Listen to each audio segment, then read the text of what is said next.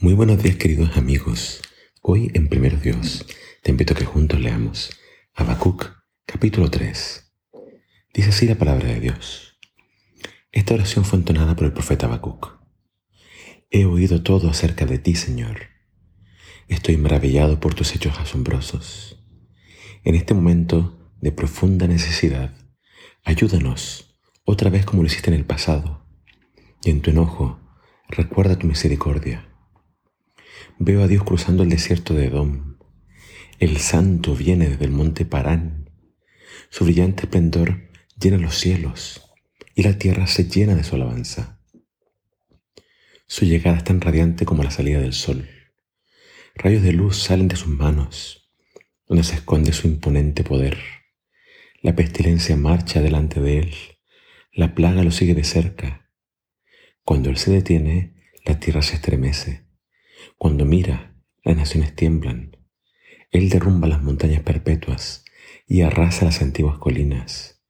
Él es el Eterno. Veo al pueblo de Cusán en angustia y a la nación de Madián temblando de terror.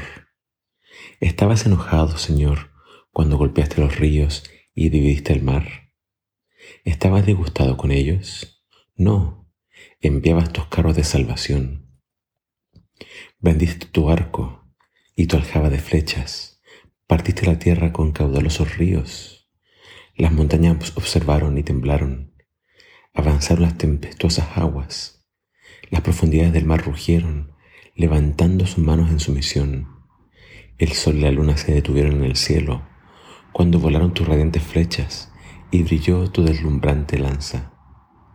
Con enojo marchaste a través de la tierra y con furor pisoteaste las naciones. Saliste a rescatar a tu pueblo elegido, a salvar a tus ungidos. Aplastaste las cabezas de los perversos y desencarnaste sus huesos de pies a cabeza. Con tus propias armas destruiste al jefe de los que se lanzaron como un torbellino, pensando que Israel sería presa fácil. Pisoteaste el mar con tus caballos y las potentes aguas se amontonaron. Al oír esto, me estremecí por dentro. Mis labios temblaron de miedo.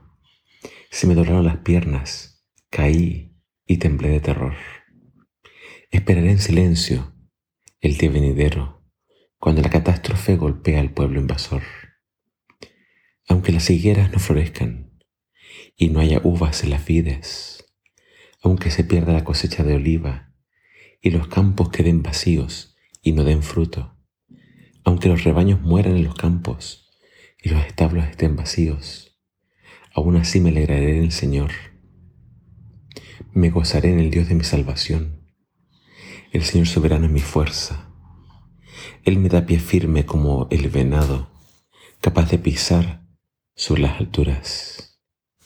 Para el director del coro, esta oración se acompaña con instrumento de cuerda. Esta es una oración que entona Habacuc y es en base a la respuesta que Dios le da. ¿Y qué pide en su oración Habacuc? Primeramente, Habacuc, al recibir esta revelación, dice él, cae temblando de rodillas. Claro, la visión acerca de eh, la invasión de los babilonios lo tiene preocupado.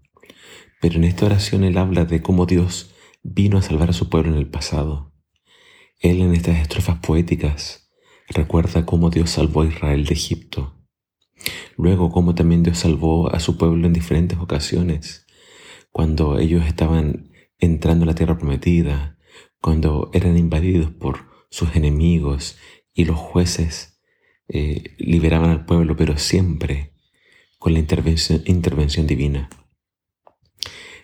Habacuc está viendo en esta visión cómo Dios viene salvar a su pueblo. Como Dios abre los mares, abre los ríos y aplasta a sus enemigos.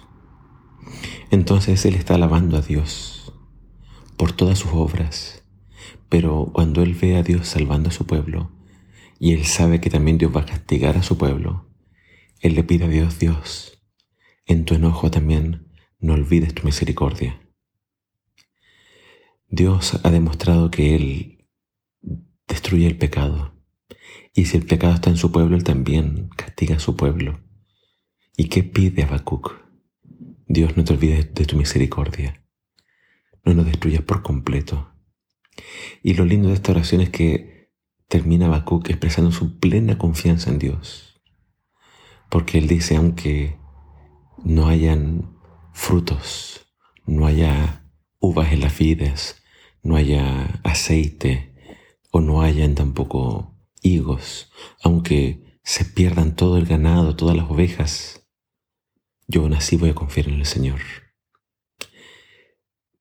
El consejo de Habacuc para nosotros es, debemos confiar en Dios, aun cuando pareciera estar ausente, aun cuando no tengamos evidencias de su salvación. El pasado nos habla de cómo Dios cuántas veces nos ha salvado. Y no debemos temer al futuro porque Dios estará con su pueblo. Confía hoy en el Señor, alábalo, aun cuando todavía no veas su mano, alábalo, agradecelo, porque Dios es fiel y Él nunca falla. Que el Señor te bendiga.